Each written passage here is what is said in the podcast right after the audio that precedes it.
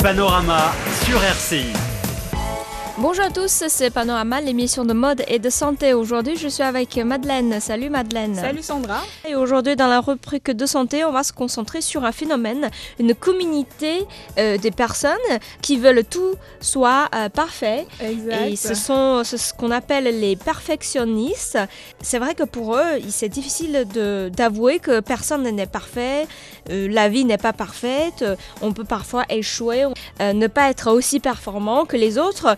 Aussi, je trouve les perfectionnistes sont souvent très très performants hein, parce qu'ils exigent beaucoup de choses aux, autres, mais aussi à eux-mêmes. Du coup, euh, beaucoup de perfectionnistes sont souvent très réussis dans la vie, mais fait. par contre, le prix de leur succès peut être, peut être Coûteux. synonyme de, de tristesse et de, et de l'insatisfaction euh, chronique dans la vie. Oui, parfois, enfin Sandra, ça vient euh, pas forcément de la personne. Mm. Enfin, c'est les deux.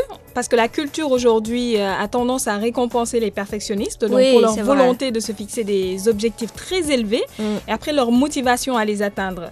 Mais comme tu dis aussi, ça peut nous tirer parfois vers le bas parce que on a, euh, on n'accepte pas les échecs, on va dire. C'est ça en on, fait. a, on a du mal à, à vraiment se relever Oui. après avoir euh, échoué ou bien ne pas atteindre un certain objectif. Mm, En fait, ce sont ce sont pas des gens très optimistes, on va dire, parce que même ce- pour les perfectionnistes légers, enfin, ils, ils peuvent toujours connaître les effets secondaires négatifs de leur vie d'excellence. Tout à fait. Et ben donc euh, aujourd'hui, on va parler quelques signes montrant que le perfectionnisme peut en réalité vous tirer vers le pas et des astuces simples pour prendre la vie avec plus de simplicité.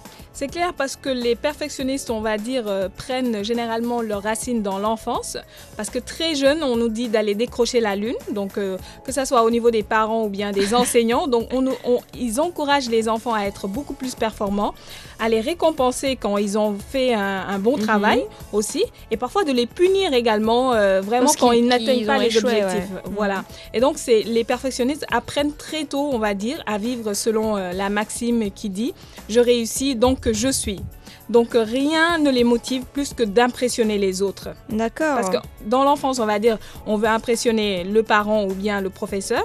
Et quand on devient grand, vraiment, on veut impressionner tout notre entourage. Donc euh, Mm. vraiment, si on a euh, cet esprit-là, il faut savoir qu'on a des signes de perfectionniste. la course aux bonnes notes à l'école et puis la course au meilleur poste au travail, c'est un, un- un petit signe. Et ça peut mener à des vies de frustration, on va dire, et de doute vraiment perpé- perpétuel.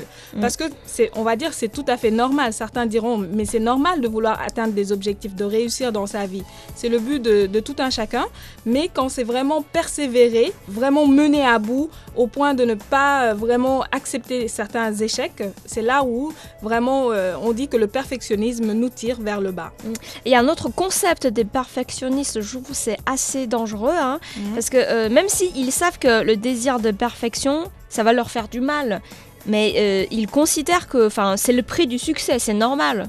On doit s'ouvrir pour euh, réussir. Parce que généralement, en fait, ils prennent des mesures qui sont inconsidérées, on va dire. Mm. euh, souvent malsaines quand c'est vraiment poussé.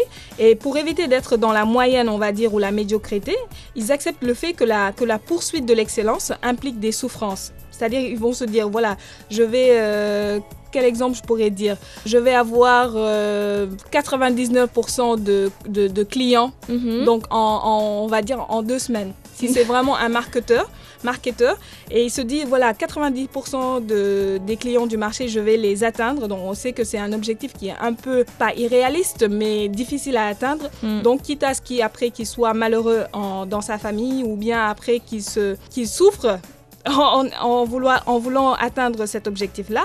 Donc euh, c'est des signes, encore une fois, de perfectionnisme euh, démesuré, donc qui peuvent euh, pousser à la souffrance. Mais euh, ils se font mal, hein, ils, sont- ils se Ils font se mal. font très très mal. Mais après, ils sont extrêmement critiques envers les autres aussi. Bon, la plupart du temps, ce qu'on a remarqué aussi, ils aiment bien juger les autres. Mm. Euh, c'est un mécanisme de défense, parfois on va dire. Euh, on rejette sur les autres nos propres euh, travers. Et chez les perfectionnistes aussi, il peut y en avoir beaucoup. Donc, euh, ils, sont, ils ont une forte tendance à la discrimination. Donc, tout ce que l'autre fait, c'est mauvais. Donc, Oui. un peu pour se, se rassurer dans sa tête que c'est lui le meilleur. quoi. en général. Bah, il faut, en fait, il faut pas regarder les erreurs des autres. Il faut plutôt focaliser sur ce Ses que. propres actes. Voilà, voilà, c'est ça. Il, il faut se focaliser sur son travail. C'est ce qu'on, enfin, on rappelle que être perfectionniste, c'est pas, un- c'est pas, c'est pas euh, un défaut, on va Un dire. grand défaut. Mais hein. quand ça nous pousse, euh, comme, comme on a dit, de juger les autres euh, négativement Mm. tout le temps, histoire de se rassurer également, c'est là où ça devient vraiment euh, inquiétant et qu'il faut pas plus pas regarder trop d'erreurs, les erreurs des autres et se focaliser sur ses propres actes. C'est vrai. Mm. Et les perfectionnistes sont nombreux à passer d'un extrême à l'autre. ouais. C'est comme ça, c'est tout ou rien. C'est zéro ou 100. C'est- C'est Il n'y a pas de demi-mesure. voilà, c'est je veux dire, c'est quand même très dur. C'est dur, euh, c'est aussi bien dur pour eux que pour leur entourage parfois. Euh, S'ils se lancent euh, dans des projets, on va dire euh, probablement un nouveau projet, il y a vraiment de fortes chances euh, qu'ils réussissent, c'est vrai, mais il y a aussi de fortes chances qu'ils échouent. Voilà, c'est ça. Ils voudront pas renoncer, on va dire, à prendre des risques euh, en général, donc ils se donnent à fond.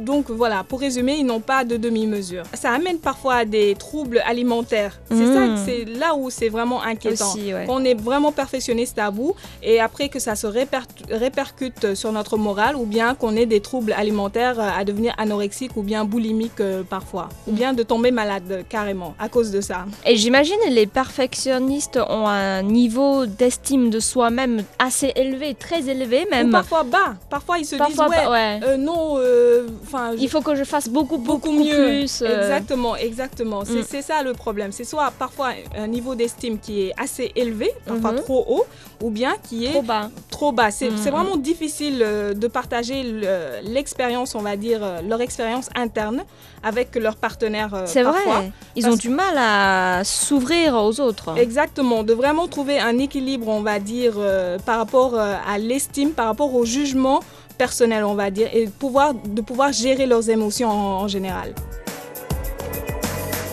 Et euh, un autre signe, hein, vous savez que ce qui est fait déjà, mais vous ne pouvez pas vous empêcher. hein. Oui, enfin, qu'il s'agisse de brûler des cookies, on va dire, et d'avoir 5 minutes de retard. Donc, pour les perfectionnistes, euh, ils ont tendance à être obsédés par les petites erreurs. Donc, quand on est obsédé par l'échec et motivé par le désir de l'éviter à tout prix, donc Mhm. même la plus petite, mais vraiment infime euh, erreur, Mhm. ça va être vu comme un signe d'échec personnel. En plus, normalement, enfin pour ceux qui sont enfin ordinaires, normaux, hein, pour ce qui est fait est fait. Enfin, on le, on le laisse partir, c'est du passé, on, avance. Et puis, c'est, on se dit, l'essentiel, c'est je l'ai fait, quoi. Voilà, Même voilà, si c'est ça. avec du retard, mais c'est le résultat qui compte. Or, pour les perfectionnistes, c'est pas le cas. Donc, c'est, encore une fois des choses, des extrémités à éviter quand on est perfectionniste ou quand on se sent vraiment perfectionniste. Et parfois, il faut faire attention parce que les perfectionnistes, ils prennent tout personnellement. Ils sont susceptibles. Donc, assez susceptibles. Euh, ils ont tendance à être moins résistants que les autres. C'est-à-dire la plus petite remarque, que ça soit dans le domaine professionnel ou bien dans le, dans le domaine social, il suffit que tu leur dises euh, Ah, mais euh, vraiment ta jupe, est-ce qu'elle n'est pas un peu trop grande? Et là, ils le prennent très très très mal. Et ils vont se dire en général dans leur tête qu'ils sont pas assez bien à votre yeux selon euh, le rapport qu'il a avec la personne qui a fait cette remarque-là. Et donc, ils, se- ils commencent à douter d'eux-mêmes ou bien à, à se fâcher vraiment pour un rien, on va dire, avec l'entourage. Et c'est facile de reconnaître un perfectionniste lorsqu'on le critique. Parce que lui, il va se défendre tout de suite Tout avec de suite. vigueur. hein. Ah non, il n'accepte pas vraiment que tu- qu'on voit vraiment le, le petit point noir euh, dans ses activités ou bien euh, sur son physique ou euh, etc. Et donc il se défend automatiquement, parfois d'une manière violente, mais toujours dans le but de préserver son, son image quoi, en général. Mhm. Il va pas le prendre, on va dire objectivement, si euh, la critique objectivement. Donc euh, c'est on, on aura beau expliquer après, mais vraiment il va se défendre d'une manière euh, assez agressive. Et il y a un autre caractère un peu malsain chez les perfectionnistes.